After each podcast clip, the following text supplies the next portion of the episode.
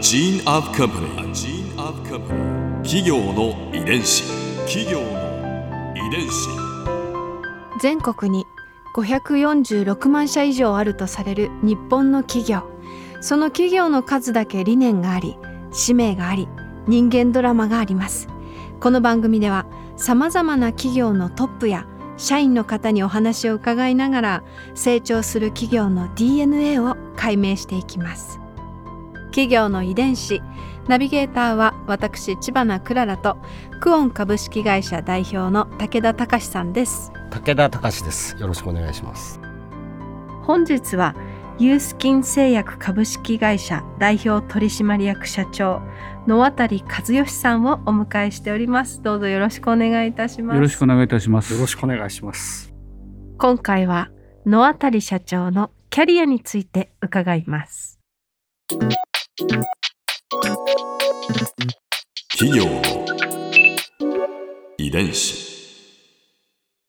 野渡社長は大学ご卒業後まずはハウスメーカーにご就職されたそうですね。そうですねあまりあのものを考えないでハウスメーカー友達と一緒に受けに行って受かっちゃったんでやってたんですけれども それであのハウスメーカーっていうのは当時営業で、えー何をするかっていうと1年生にはですねまず空き地を探せ。それからはい。分譲地を探せ。とうん土地ですね、土地を持ってる人を探せ、もう一つは今アパートや団地に住んでる人はいずれ自分の一戸建てが欲しい人なんだからそれをしらみつぶしに行ってこいと。そういうことなんですね。それで展示場っていうのがありますね。はい。展示場には大体先輩があそこで座ってるんですね。結構ホットな客が来るんであれは楽なんですけど我々はともかくベースとなるデータベースを作れっていうようなもんですね。それでいろんなところ行くんですけども大体あの登記書っていうところに行って土地の持ち主の名前と住所を調べるというのが多かったですね。じゃあもうまさに営業を叩き込まれた。営業で、はい、随分歩きました。もともとユースキンに入社するつもりがなかったそうですね。なんとなく嫌だったんですね。え、いやいや親父と一緒にやるのかっていうのもあったしなんか家業を継ぐっていうのはあんまり素敵じゃないと思ったのこの当時。うん。うんそれで受けてみたんですがやはりあの社会に出てみてあ自分の考え甘かったなというのもありましたしうん。それからこのハウスメーカーの外観がですね私としてはあんまり好きだなと。なんとなく入ったもんですから好きで入ったんじゃないのではい。この商品あんまり好きじゃないなっていうのが根っこにあったせいか全然成績上がらなかったんですへね。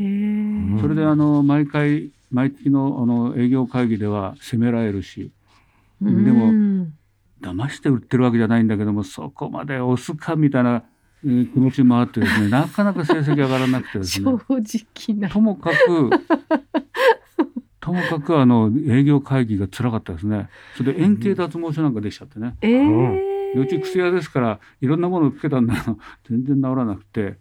それでそうやってあの苦しんでるっていうのが分かったんであの親父が声かけてうちもあの増産体制ができたからお前もう少し営業であの一緒にやらないかと言われて、うん。あじゃあやってみようかなと。それで丸々1年になろうとする時に辞めるんですけども最後の1ヶ月で私あの今までのチャラになるぐらいですねもうそこで辞めるんですからもうどどれでもいいから契約しちゃえってなもんでね契約しちゃいましただからゼロゼロで来たのがその1ヶ月で4とえーあの契約しましたいトップセールス。やトップではないですけどね企業の遺伝子。のユースキンは今年で創業66年はい。ですが、この長い歴史の中で転機になる出来事を挙げるとしたら何でしょうか？ユースキンっていうのを開発しましてこれはあの柱でした。しかし夏物があればこれあのねちょうど裏表でね、はい。うまくいくだろうっていうんで夏物を出すんですけれども夏物には強敵がいてですねええ。なかなかうまくいかないんですね強敵。強敵。うん。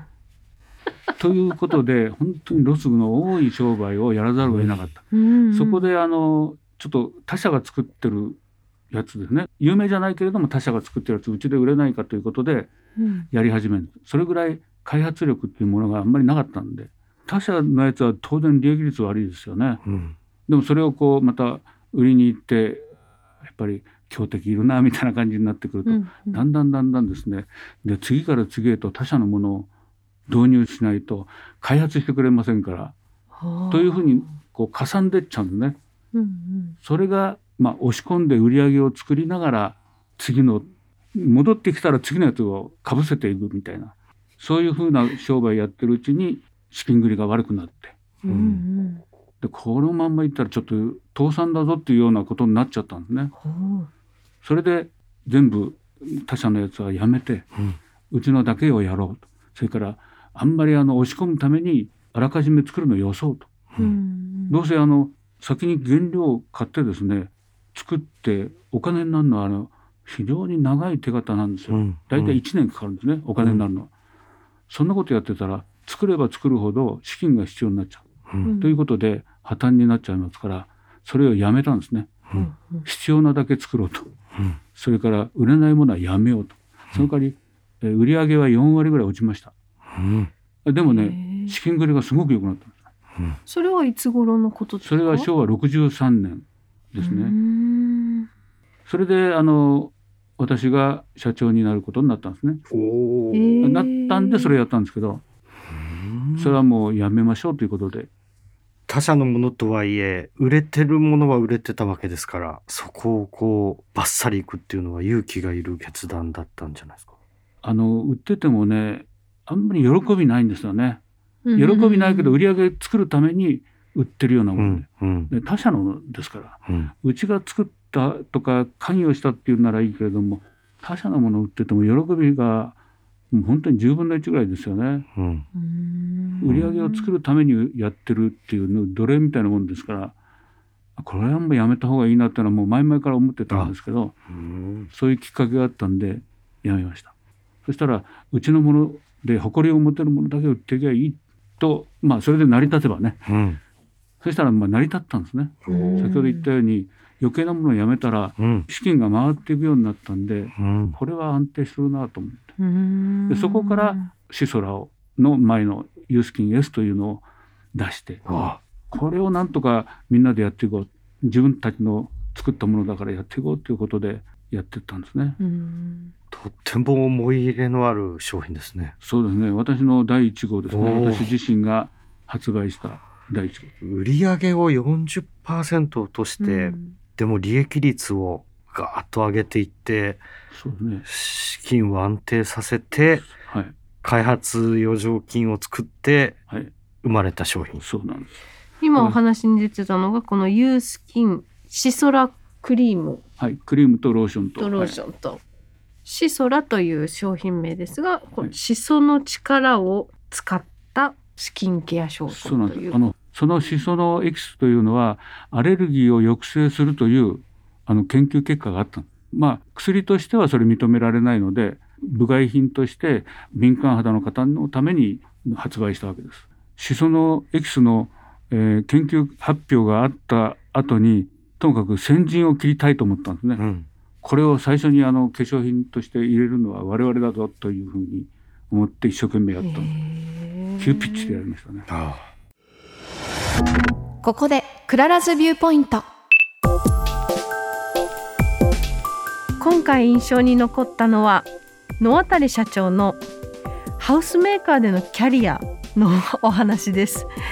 いやなんかあのハウスメーカーでのこう家という商品に自信が持てなくてこう愛着が持てなくってこう売りづらかったというお話があってでもこのエピソードって野渡社長のお人柄というかそのそのものをこう表してるなと私は思ったんですよね。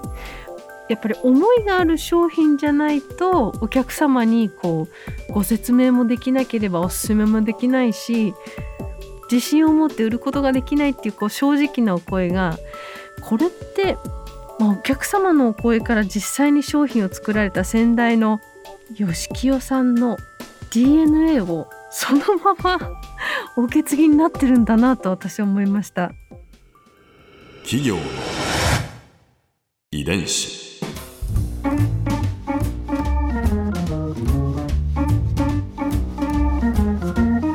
この番組はポッドキャストのほかスマートフォンタブレット向けアプリオーディでも聞くことができます。